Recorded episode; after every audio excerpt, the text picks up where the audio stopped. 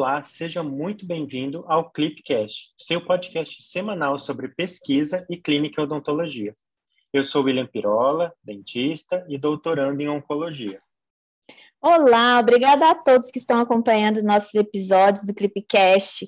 Se você é novo por aqui, eu sou doutora Paula Ávila, dentista, professora e doutora em odontopediatria. Aproveitando, né, se você é novo por aqui, já aproveita aí para seguir o nosso Clipcast aqui na sua plataforma de podcast preferida. Também aproveite para enviar esse episódio a um colega, para que mais pessoas conheçam o Clipcast. Paula, quem que é o nosso convidado de hoje? O nosso convidado de hoje é um amigo muito querido lá da FARP, é o Wendes Dias Mendes. É, eu gostaria que você se apresentasse, Wendes, falasse um pouco de você e seja muito bem-vindo ao Clipcast. É um prazer ter você aqui com a gente hoje, viu? Olá, gente. Muito obrigado, William. Obrigado, Paulo, pelo convite. E olá você que está nos escutando também. Bom, primeiramente, então, agradeço o convite. Meu nome é Wendes, eu sou dentista, Estou em vias de fato de finalizar o meu mestrado em Biologia Oral na FORP USP e especialista em ortodontia também pela FORP USP. E vamos aí, estou muito animado com esse Clipcast de hoje. Wendy, seja muito bem-vindo ao Clipcast. Nós que agradecemos a sua presença. E aqui no podcast nós conversamos sobre pesquisa, né, sobre ciência, como que ah, nós conseguimos associar essa, a clínica e a pesquisa. E qual artigo que você separou para conversar com a gente hoje? Bom, William, hoje eu trouxe um artigo que é um caso clínico. É, e como ele foi publicado em um periódico internacional, o título original ele está em inglês, mas se nós traduzíssemos, seria uma abordagem multidisciplinar da mordida aberta anterior, com o expansor de McNamara, né, com uma grade palatina, durante a fase de dentição mista. Muito legal. A gente vai conversar sobre um caso clínico em ortodontia. Muito bom. É sempre bom a gente contextualizar e aproximar sempre a pesquisa da prática clínica, né, Wendes? Esse caso clínico, basicamente, é sobre um tratamento de um paciente pediátrico com mordida aberta. Para contextualizar, assim, situar mais as pessoas que, que estão nos ouvindo, é, explica para a gente o que é uma mordida aberta. Então, Paulinha, na literatura existem algumas definições particulares de mordida aberta, mas eu particularmente gosto daquela que vai definir como a ausência de trespasse vertical dos dentes superiores sobre os inferiores, ou seja, quando há, na verdade, um overbite negativo, né? Ou seja, os dentes superiores não estão cobrindo, seja pelo bordo incisal pelas cúspides, os inferiores. Isso pode acontecer, na verdade, com dois ou mais dentes, ou seja, um grupamento. Pode estar tanto localizado na região posterior da arcada, mas mais comumente na região anterior, mas não é, raro, não, não é tão difícil também a gente encontrar combinado, né? Mas dificilmente também pode ser generalizado quando a gente tem uma mordida aberta de lado a lado. Muito bom. E já no título do artigo, você coloca como um tratamento multidisciplinar, né, Wendy? E a multidisciplinaridade, transdisciplinaridade, ela é comentada já há bastante tempo. Acho que desde que eu estou na faculdade eu ouço falar sobre né, tratamentos multidisciplinares, mas na prática ela ainda não é tão utilizada quanto ela deveria ser. Você acredita que o sucesso desse caso clínico se deu por ter uma equipe envolvida, por ter esse tratamento multidisciplinar? William, com certeza. É, você falou um ponto muito interessante. Muitas vezes na prática ela acaba não acontecendo.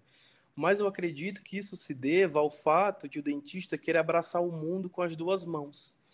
Porque às vezes ele acaba de delegar é, a responsabilidade do tratamento a outros colegas. E quando eu falo outros colegas, não é nem tanto outros colegas especialistas na odontologia, mas áreas correlatas, como a otorrino, a fono, no caso que a gente trabalha mais na orto, né? Porque acaba que o dente, que o ortodontista muitas vezes, ele fica de mãos atadas para atuar nessas outras áreas, né? Se o paciente for um respirador oral e tiver uma hipertrofia de adenoide ou de tonsilas palatinas, ele vai fazer o diagnóstico, ele vai perceber, mas ele não é capaz de tratar, né? Se o paciente ele interpõe a língua, ele vai fazer o diagnóstico, mas ele não tem como tratar essa língua, né? É, então, assim, muitas vezes o dentista ele acaba deixando é, de encaminhar esse paciente para outro colega e isso compromete o, a resolução do seu tratamento futuramente, né? Então, eu acredito que é fundamental esse tratamento multidisciplinar, ainda mais se tratando na mordida aberta anterior, né? Que ela é uma maloclusão que tem uma origem multifatorial, né? Ou seja, pode ser tanto de caráter genético quanto ambiental. Ou seja, muitas vezes a criança pode começar a desenvolver uma mordida aberta anterior é, devido a um, um, crescimento do ósseo mesmo, ou seja, algo que já estava nela. Né? Então não tem como controlar em si. Ou muitas vezes é, essa mordida aberta pode surgir devido a hábitos bucais deletérios, como o uso prolongado de uma chupeta, do dedo, bem como pode haver a combinação, né, tanto do caráter genético, né, desse crescimento ósseo, a mandíbula acaba crescendo no sentido mais inferior e posterior do que a gente gostaria, né, associado ao uso de chupeta e dedo, às vezes até uma interposição de língua, né?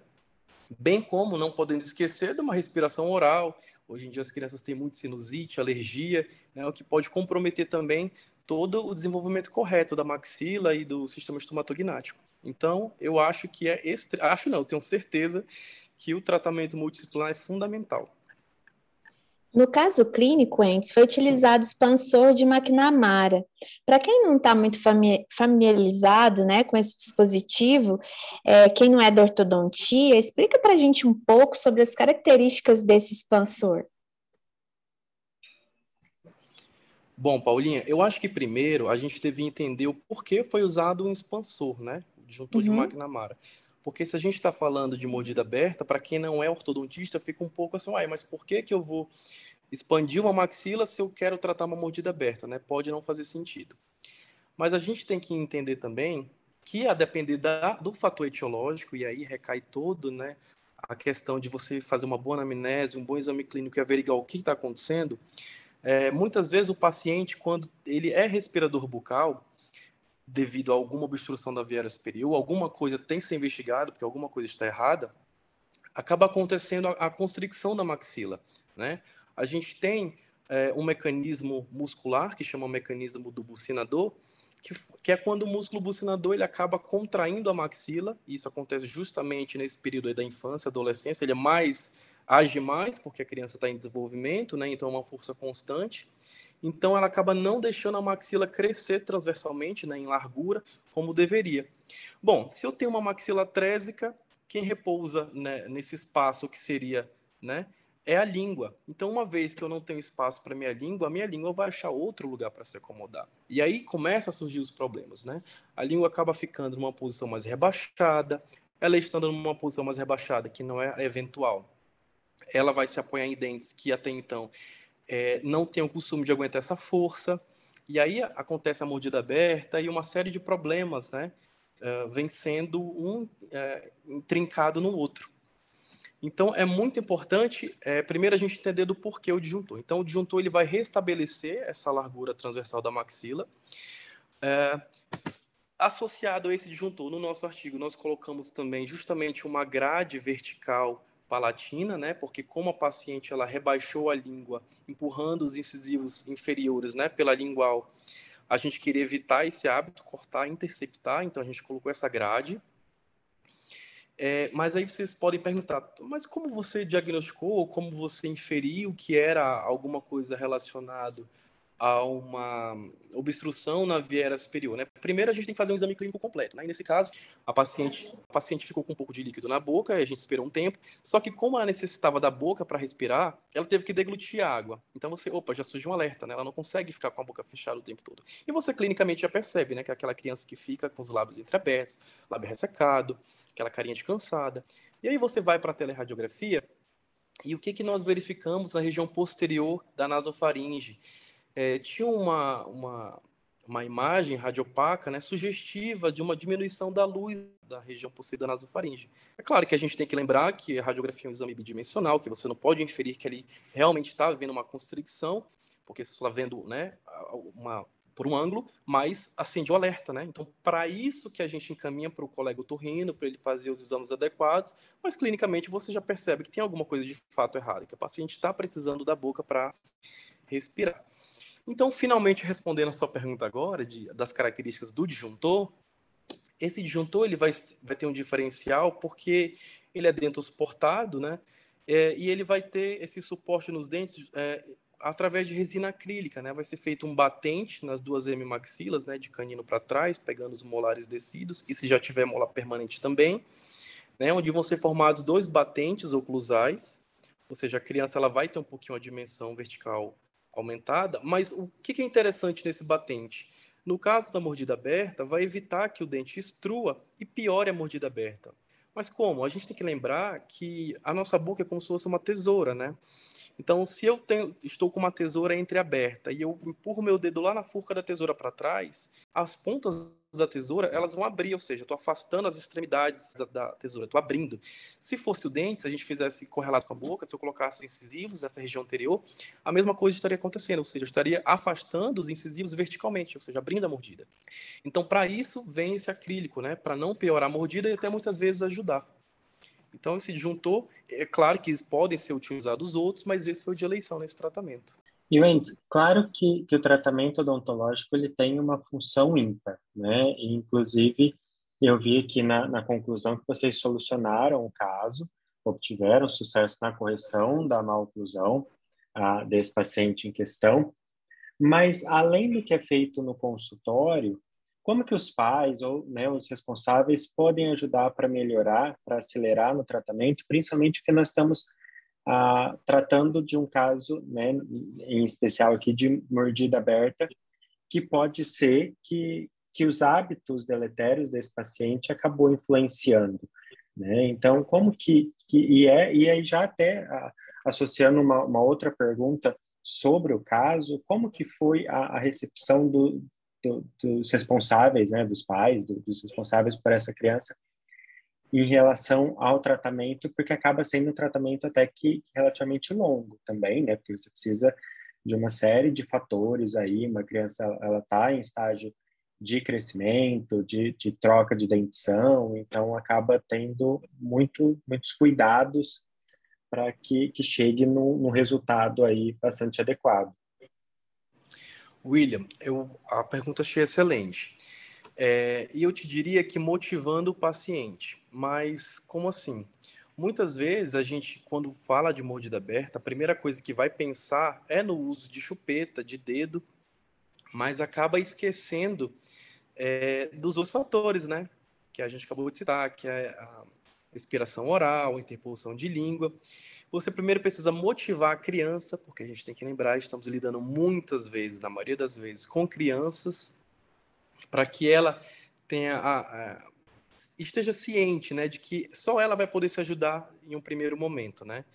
É, ou seja, se ela tem, além desse hábito de interpor a língua, um, um, dedo é, colocado junto, um hábito de um paninho na boca, porque a gente tem que pensar fora da caixinha. O dentista está acostumado só a pensar em dedo, em chupeta, a criança pode colocar tudo na boca, né? Desde uma tampa de uma caneta piloto e ficar com aquilo cronicamente, né? Todos os dias, é, aquele vício. Então, é, os pais vão ser os nossos olhos fora do consultório, né? Então, eles vão estar ali com a gente motivando a criança para que ela pare com aquele hábito, é, mostrando a importância da criança se autoajudar, né? Bem como é, especificamente agora e falando se é, e, e te, te, cortando um pouquinho, desculpa, mas, mas acredito, uh, eu, eu, não, não sou ortodontista, né, então não faço diretamente esse, esse atendimento, mas acredito que quando é uma, uma chupeta, um, um paninho, alguma, algum dispositivo, uh, até facilita de certa forma. O dedo não tem como tirar da criança, né? A língua Exatamente. interposta, ela já está ali dentro da boca, não tem como, como tirar. Então, uh, vai, vai dificultando dependendo do que do que está sendo utilizado. Né? Isso, exatamente. Eu até brinco que não tem como a gente amputar a criança, né? Então, quando é chupeta, quando é alguma coisa assim, realmente é bem mais fácil. Você pode trabalhar com um barganha com a criança, né? A Paulinha, não sei se vai me bater agora, não sei o que, que a odontopediatria fala disso, né? Como é que é esse aconselhamento? Se tem que trabalhar nesse sentido, como é que eles trabalham ah, psicologicamente, né? Mas o fato é que realmente é mais fácil a gente tirar, né? Agora, é, voltando ao que eu estava, a minha linha de raciocínio, o, o, pai também ele tem uma função muito importante na ativação do aparelho, né? Porque o disjuntor ele precisa ser ah, ativado diariamente, né, por um certo tempo, Então, o pai ativando da forma correta, é, verificando a higienização, que muitas vezes a criança, quando ela é mais novinha, ela não vai ter uma coordenação motora muito boa para estar tá higienizando, então o pai vai ter essa função, né? É, mais uma vez, a gente ratifica a importância de estar tá inibindo os hábitos bucais deletérios, levando o paciente à consulta de acompanhamento. Mais uma coisa que você tocou no início do assunto, no início da pergunta, que é muito importante e válido ser, de ser lembrado, é que muitas vezes, quando a gente encaminha um paciente, por exemplo, eu, eu verifico isso muito quando eu encaminho para fono. É, muitos pais não levam a sério esse encaminhamento, acha que é balela, acha que é besteira. E aí o que acontece? A ortodontia ela vai tratar naquele momento. Tirou o aparelho, o hábito não foi interceptado, o hábito continua, se for uma interpulsão de língua, vai recidivar, vai voltar. E aí o paciente chega e fala, ah, mas você não tratou entendeu? Então é muito importante frisar para os responsáveis a necessidade de levar para o profissional, de que não, a gente tem que delegar obrigações mesmo para os colegas, né? Tem que compartilhar, na verdade, a responsabilidade dos nossos tratamentos, porque às vezes realmente foge ao nosso escopo, ao nosso campo de trabalho, né? E não só a fono, mas a psicóloga, às vezes a criança está com hábito porque a mãe ou o pai é muito ausente, então ela não consegue abandonar aquele hábito devido a alguma coisa psicológica influenciando, a otorrino. Então, assim, aprender a olhar o paciente como um todo, verificar e enfatizar a importância do encaminhamento ao profissional adequado. Muito legal isso, antes. É muito importante o comprometimento da família no tratamento, né? Senão a gente acaba não tendo sucesso. Tem que ter o envolvimento de todo mundo, né? É, Wendy, muito legal conversar com você sobre esse artigo, né? É, é bom para a gente mostrar para as pessoas que essas intervenções a gente acaba obtendo sucesso é, quando a gente tem essa, esse engajamento né, multidisciplinar, esse enfoque. E eu queria que você contasse para a gente, quem quiser acompanhar você também, é, se depois você pode disponibilizar o link para a gente deixar aqui na descrição desse episódio, quem quiser ler o artigo, porque a gente já leu o artigo e viu que ele está muito bem ilustrado, com foto dos casos, do caso, né? Vale muito a pena a leitura. E quem quiser conversar com você depois, é, seu e-mail, se você puder disponibilizar, suas redes sociais, conta aqui para nós. Pronto. É, antes de mais nada, quero agradecer mais uma vez pelo convite, né? Puxando agora um pouquinho da sardinha para o meu lado. Eu acho que o interessante desse artigo, porque se a gente for olhar ortodonticamente, não é nada novo, né? Um tratamento, uma mordida, uma intercepção de uma mordida aberta anterior na infância. É algo muito comum. Mas a abordagem multidisciplinar é algo que a gente precisa enfatizar porque é algo deixado de lado, né? Então, acho que os colegas deveriam tirar um tempinho para leitura, até mesmo para expandir os horizontes, abrir um pouco a mente. É, vou deixar o link do, do, do artigo com vocês, para quem se interessar em baixar, tá? E para quem quiser trocar alguma palavrinha comigo, é, tem meu Instagram, que é o endes_mendes, ou se preferir mandar um e-mail, pode me achar no e-mail endesveras.gmail.com. Wendes, muito obrigado pela sua participação aqui no Clipcast. E obrigado a você que acompanhou o nosso podcast hoje e até quarta que vem com um novo artigo para nós conversarmos aqui dos bastidores do artigo, como que foi a produção, né, de aí em relação à pesquisa e clínica em odontologia. Foi muito bacana hoje. Já está convidado para participar de um próximo, já vai separando outro artigo aí. muito obrigada pela presença e a gente espera vocês para o próximo episódio, tá bom? Tchau, tchau. Muito obrigado a todo mundo, aos ouvintes. Sigam o Clipcast em todas as plataformas e até a próxima, pessoal. Tchau, tchau.